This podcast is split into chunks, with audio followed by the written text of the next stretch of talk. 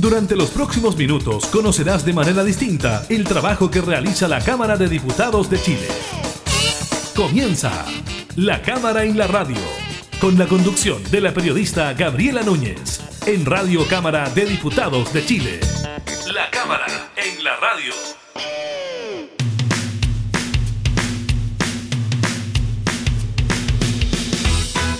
Hola, ¿qué tal? ¿Cómo están? Bienvenidas y bienvenidos a una nueva edición de la Cámara de la Radio. Estamos, como siempre, junto a ustedes entregando información legislativa y temas de actualidad. Hoy les contamos sobre una nueva serie de atentados en la macrozona sur del país que afectaron, entre otros, al fondo del diputado de Renovación Nacional Jorge Ratchet. Revisamos la votación de la acusación constitucional contra el presidente de la República en la comisión que revisó el libelo también el despacho al Senado de la Ley de Presupuesto 2020 y la norma que se tramita en el Congreso que permitiría adelantar el cierre del comercio. Iniciamos la cámara en la radio.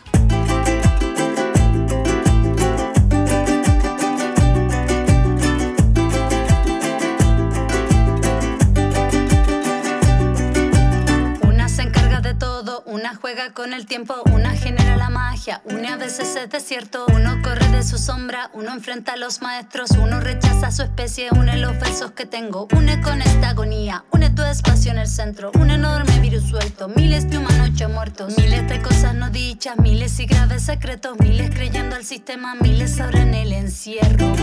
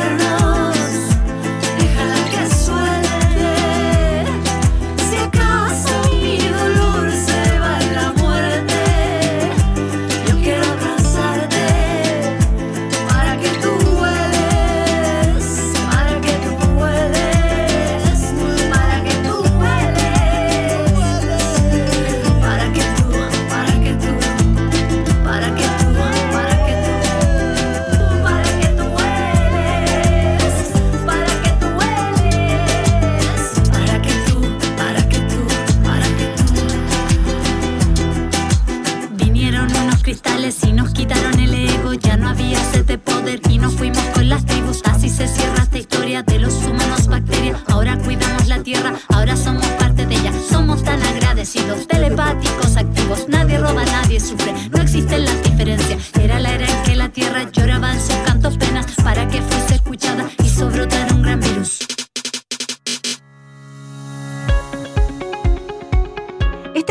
realizó la última sesión correspondiente a la Comisión Revisora de la Acusación Constitucional contra el presidente Sebastián Piñera, jornada que tuvo por objeto discutir y votar el libelo contra el mandatario, resultando en su rechazo no vinculante con dos votos a favor, dos en contra y una abstención. Esta abstención entonces se pasa al rechazo, por lo tanto, por eso se da por rechazada. Una determinación que recordemos no es vinculante y que será debatida en la sala de la Cámara el próximo lunes 8 de noviembre con recomendación negativa de la instancia. La acción fue ingresada por diputados de oposición el pasado 13 de octubre a raíz de los hechos develados por la investigación periodística Pandora Papers, en la que se da cuenta de la compra-venta del proyecto minero Dominga entre la familia Piñera Morel y Carlos Alberto Delano, por medio de una transacción en las Islas Vírgenes Británicas en un paraíso fiscal. Desde la semana pasada, la comisión revisora recibió diversos invitados e invitadas a fin de escuchar los fundamentos, tanto a favor o en contra del libelo. Entre los expositores acudieron abogados ambientalistas y penales, así como el ex ministro de Medio Ambiente Marcelo Mena, la actual ministra de la cartera Carolina Schmidt, el director del Servicio de Impuestos Internos Fernando Barraza y el abogado defensor del presidente Jorge Galvez. Por otro lado, presentaron sus excusas para asistir el fiscal nacional Jorge Abbott, el ex fiscal nacional Manuel Guerra y el contralor de la República Jorge Bermúdez con eh, la diputada Maya Fernández del Partido Socialista como presidenta de la instancia, uno a uno los diputados y diputadas de la comisión argumentaron y emitieron su voto. El primero en intervenir, según consigna el diario La Tercera, fue el diputado Florcita Alarcón, quien después de exponer sus argumentos ocupó parte de su tiempo para cantar y luego votó a favor. Estoy a favor de la acusación y que ojalá se vaya al tiro, dijo. Ahorraríamos más odio, que no se puede odiar más en un país como este al que aman a Marcelo Bielsa, dijo un país como este que ama a los futbolistas de afuera, inclusive un futbolista inglés que es hijo de una chilena. Bueno, y ahí habló también de Ben eh, Bereton, goleador actual, etcétera. Posteriormente fue el turno del diputado Pepe Out, quien argumentó por eh, poco más de media hora y optó por abstenerse. No tiene relevancia si son actos u omisiones, y aquí se ha discutido mucho porque efectivamente la Constitución dice expresamente por sus actos, pero las omisiones, cuando en obligaciones a mi juicio también son acciones, no actuar es una acción posible de acusación constitucional, dijo el diputado Out. Tampoco me parece digno que un presidente de la República se refugie en que los hechos prescribieron, eso está bien para un político cualquiera, pero no me parece ni digno ni apropiado refugiarse en que son actos de su administración, manifestó en relación a las resoluciones judiciales en esa materia. Sin embargo, destacó también que el capítulo acusatorio en relación al decreto de zona protegida liguera a su juicio es poco claro para determinar la responsabilidad del mandatario. A continuación, Intervino la diputada Paulina Núñez, quien comenzó su fundamentación señalando que para ella es claro que la operación que se realizó en un paraíso fiscal constituye una imprudencia y una falta de conexión con la realidad nacional, no solo porque esperamos que la política no se mezcle con los negocios, sino porque esta acción significa la vinculación indirecta con alguien que debe ser el primero en dar lecciones de transparencia a nuestros ciudadanos, me refiero al presidente de la República pero finalmente la diputada Núñez votó en contra del libelo por considerar que no existen actos de la administración del presidente Piñera que sean susceptibles de encuadrarse o subsumirse en algunas de las causales de la Constitución. A la diputada Núñez se le sumó la diputada Virginia Troncoso, quien también votó en contra y tras calificar el libelo como un guantán jurídico, increpó a increpó a quienes ingresaron la acusación constitucional. Le digo, dijo a mis 16 colegas acusadores que curiosamente van a la reelección, que ustedes son legitimarios de esta herramienta, que es la máxima expresión de la fiscalización con la que contamos, pero pueden usarla con responsabilidad, pues no es mecanismo para asegurar votos a futuras elecciones. Finalmente fue el turno de la presidenta de la comisión revisora, la diputada Maya Fernández, quien comenzó su argumentación a favor de la acusación planteando que no quedó claro por qué se hizo tal negocio en el extranjero y no en Chile. Consideró que no se ha logrado desvirtuar por parte de la defensa de la República los hechos que presenta la acusación y porque los antecedentes que han sido entregados en las distintas exposiciones por abogados y académicos han sido contundentes para sostener la responsabilidad política del presidente en este caso, concluyó la diputada Fernández. Con todo, se registró un empate en la votación del informe final, con dos votos a favor, Florcita Larcón y Maya Fernández, dos en contra, Paulina Núñez y Virginia Troncoso, y una abstención de Pepe Out, lo que se traduce en que se determina sugerir que se rechace el texto por la falta de quórum para su aprobación. Hubo reacciones por parte del Ejecutivo. El ministro de la SECPRES, Juan José Osa, expresó tras la sesión de la comisión, nosotros valoramos lo que se ha decidido, pero como muy cautos. No es vinculante, pero esperamos sirva para seguir persuadiendo a los parlamentarios, ya que se hace una acusación constitucional que creemos improcedente con un claro propósito electoral. La famosa ley Lázaro, dijo, es un reflejo más del uso electoral que se pretende hacer de algo tan serio como una acusación constitucional contra el presidente. Esto de que finalmente los discursos se extiendan hasta que los y las diputadas que están en eh, cuarentena por el contagio de COVID del diputado Boric puedan llegar a votar no el sino otros días.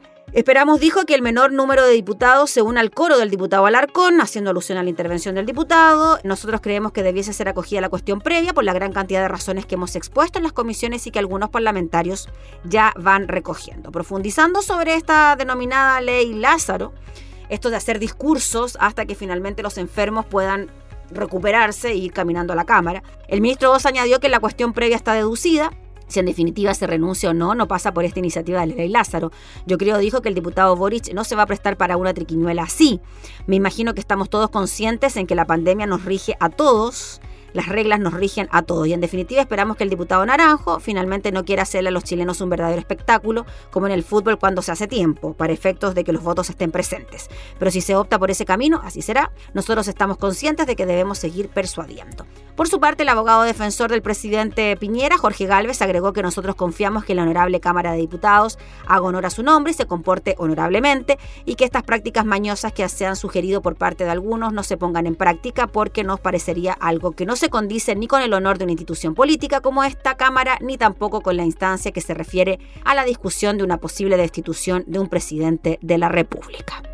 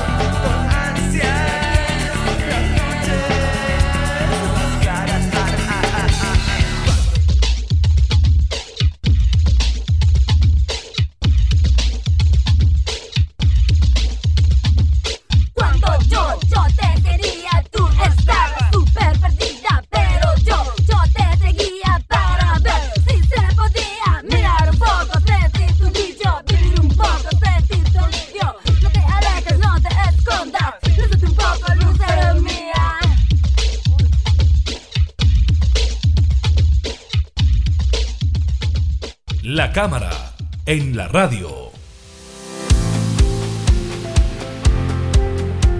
Una serie de hechos violentos tuvieron lugar durante la madrugada en las regiones de Biobío y la Araucanía. Los hechos tienen lugar a menos de una semana de que se cumpla la prórroga de 15 días que el presidente Piñera dispuso para el estado de excepción de emergencia en cuatro provincias de la macrozona sur que permita a las Fuerzas Armadas apoyar a las policías en tareas de seguridad. Recordemos que este jueves el Ejecutivo solicitó al Congreso extender la medida. Bajo ese contexto fue atacado en Traiguén el fondo familiar del diputado de Renovación Nacional, ex gobernador de Mayeco y ex seremi de Agricultura de la Araucanía, Jorge Ratje. De acuerdo a un comunicado emitido por el legislador, alrededor de nueve sujetos a rostro cubierto y portando armas ingresaron al predio, ubicado en el límite de las comunas de Traiguén y Lumaco, donde incendiaron tres bodegas y maquinarias, dos tractores y otros equipos de trabajo, trigo, avena, lupino, semillas de distintas especies, fertilizantes y un vehículo fueron destruidos por llamas. Según el comunicado del diputado, acto seguido irrumpen en la casa habitación iniciando fuego en el comedor y dirigiéndose a los dormitorios donde estaba el matrimonio que trabaja en el predio, ambos adultos mayores, a quienes apuntaron con armas, obligándolos a levantarse y salir de la vivienda, la que ya se encontraba envuelta en llamas, señala el comunicado. Los sujetos antes de huir lanzaron disparos al aire y en el lugar fue encontrado un lienzo alusivo a demandas de grupos radicales con presencia en la zona. La Brigada de Investigaciones Policiales Especiales Vipe Dangol de la Policía de Investigaciones inició labores periciales en el lugar. A pesar de este hecho de carácter terrorista, como he indicado y señalado constantemente en mis intervenciones, seguiré mi rol de parlamentario alzando la voz para que esto no se reitere, expresó el diputado Radjet añadiendo que esto sigue demostrando que el estado de emergencia debe mantenerse y el gobierno exigir que el trabajo investigativo pueda arrojar resultados no solo por lo que me ha tocado vivir con mi familia, dijo, sino por todos quienes han sido víctimas de estos hechos. En entrevista con Radio Universo, el diputado relató lo acontecido. Terminamos de votar la ley de presupuesto anoche y tomé un bus desde Valparaíso a Temuco. Durante el viaje recibí un llamado de mi hijo que me dijo que había un problema en el campo. No pude comunicarme con las personas que estaban ahí, no sabíamos lo que sucedía. Carabineros acudió al lugar, habían árboles cortados en la ruta, seguramente para impedir el paso de bomberos y de hecho dijo yo todavía iba en viaje. No puedo individualizar a nadie, apareció un lienzo de la CAM, pero no sé si será de ellos o no. Pero quien sea, no sé qué objetivo persiguen, porque ningún país del mundo o ninguna zona avanza gracias a la violencia. Si tienen eso en la cabeza, creo que tienen serios problemas mentales o de adaptación, dijo. Es gente descerebrada, no pueden quemar alimentos, no calza en ninguna cabeza normal este tipo de actitud que le ha pasado a muchos campesinos y agricultores, sostuvo el diputado afectado. El hecho recordó el ataque en la propiedad del juez John Landero Salgado en el lago Lanalhue en abril de este año y los incendios en la propiedad de la familia de Diego Paulsen, presidente de la Cámara, en marzo de este año y en las cabañas de los padres del ex timonel de la DC y actual constituyente Fuad Chaín en Curacautín, esto en agosto del 2020. En Coyipuy, en tanto, a una cuadra de la plaza de la ciudad interceptaron al conductor de un camión bajo amenaza con armas de fuego y lo obligaron a bajar para luego prenderle fuego a la cabina.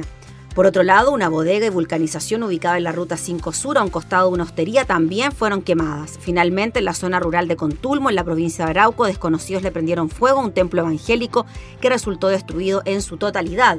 El Lautaro, en la provincia de Cautín, en tanto, la escuela rural Santa Rosa y el jardín infantil de Junji habrían resultado destruidos tras un incendio intencional ocasionado por terceros. La información habría sido confirmada por el director del establecimiento durante esta mañana.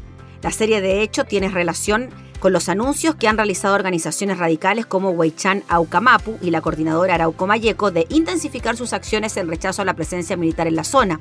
Todo esto tras la muerte de un comunero, recordemos que el gobierno tuvo que salir a rectificar este dato porque se hablaba de dos personas fallecidas, finalmente es una persona fallecida, un comunero, y una herida a bala que mantiene a otro grave, en hechos que involucran a efectivos de la Armada en la ruta entre Cañete y Tirúa y que la Fiscalía del Biobío decidió investigar por separado como causa de derechos humanos por el fiscal Nelson Viguras y también como un caso de violencia rural por el fiscal Juan Yáñez respectivamente.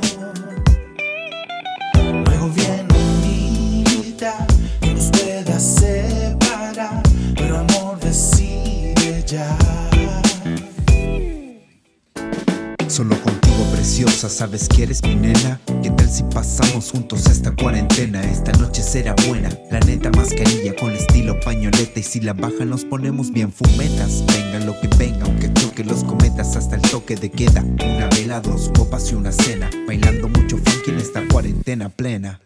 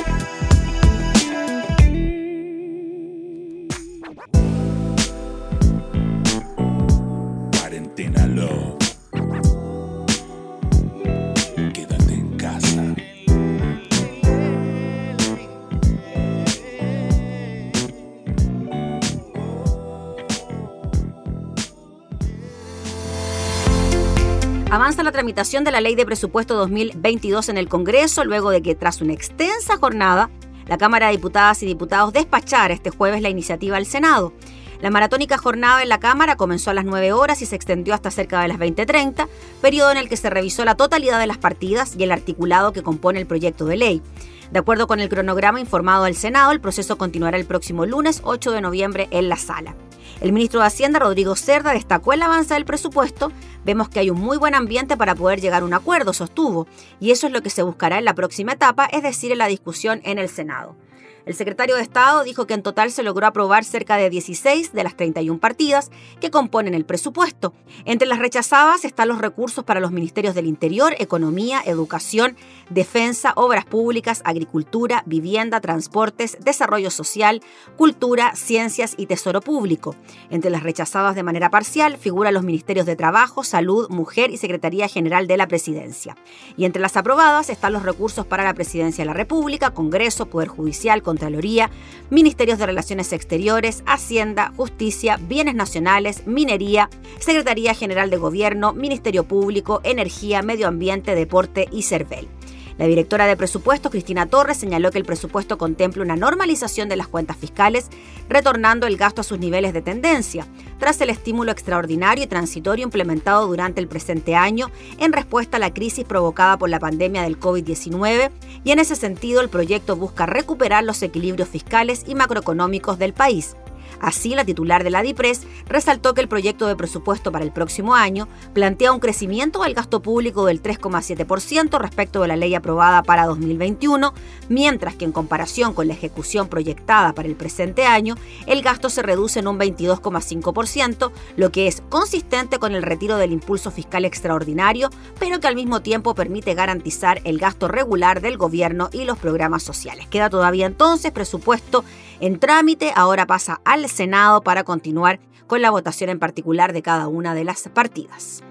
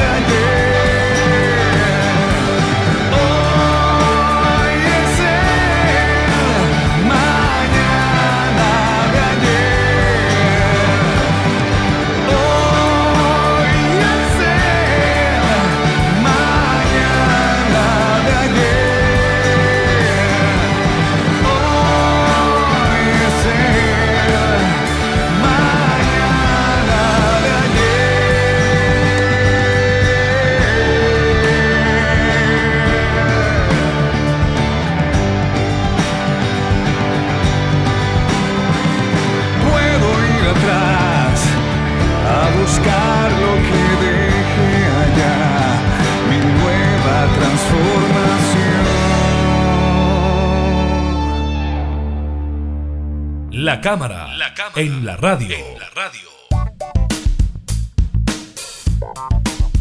Adelantar el cierre del comercio en todo el país a las 19 horas, esa es el alma del proyecto cuya idea de legislar se aprobó en la Comisión de Trabajo del Senado y que ha generado posturas contrapuestas entre trabajadores y gremios de la industria. Con tres votos a favor, una en contra y una ausencia, la iniciativa, que cuenta con el rechazo del Ejecutivo, sorteó su primera valla legislativa y ahora la instancia prepara el terreno para su discusión en particular, mientras trabajadores del sector han hecho lo propio movilizándose a lo largo del país, realizando banderazos en distintos centros comerciales para que el proyecto sea una realidad.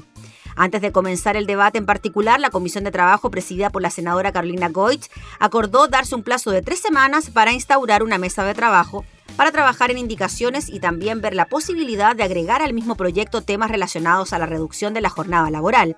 La idea, explicó Goich, es que la mesa de trabajo pueda entregar una propuesta el próximo viernes 26 de noviembre y traducir aquello en indicaciones que ingresarían el día 29 o 30 del mismo mes. Gremios del comercio han participado de forma activa del debate para exponer sus reparos a la idea de fijar que los establecimientos comerciales del país en forma transversal deban cerrar a las 19 horas, mientras que el gobierno ya dejó clara su postura. En entrevista con Emol TV, el ministro de Economía, Lucas Palacios, dijo que me parece tremendamente nocivo para el país porque no considera la libertad que tiene que existir para que las personas puedan vender y comprar.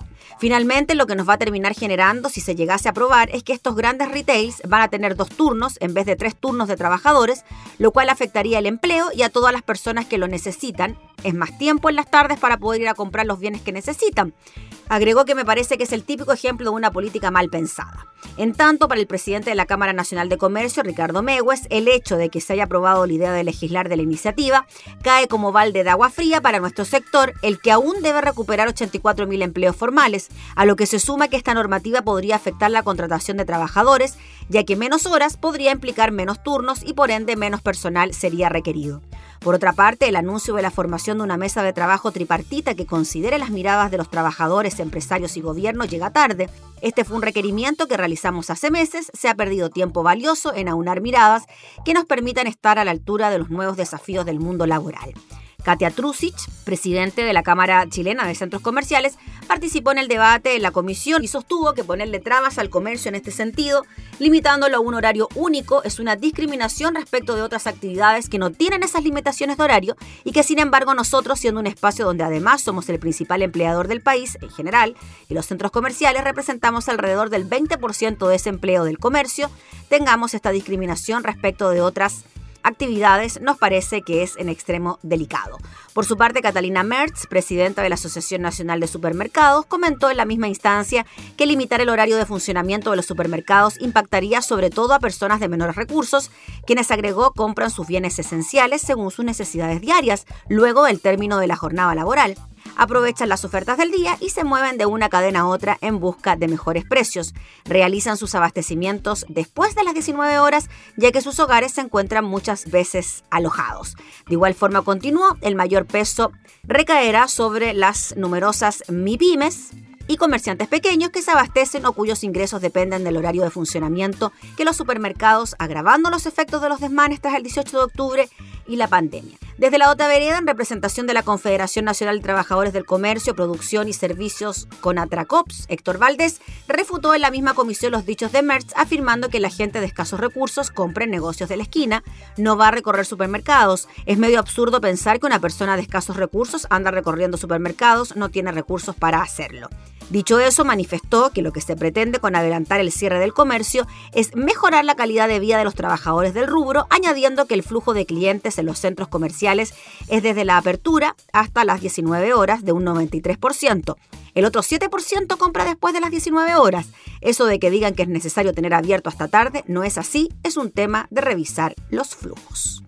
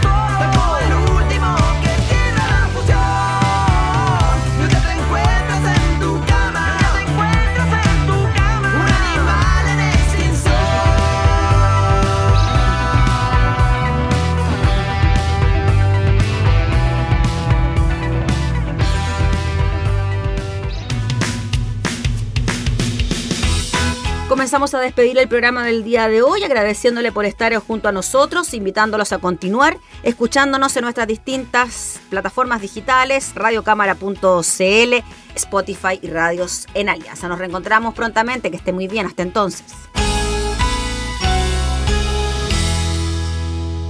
Hemos presentado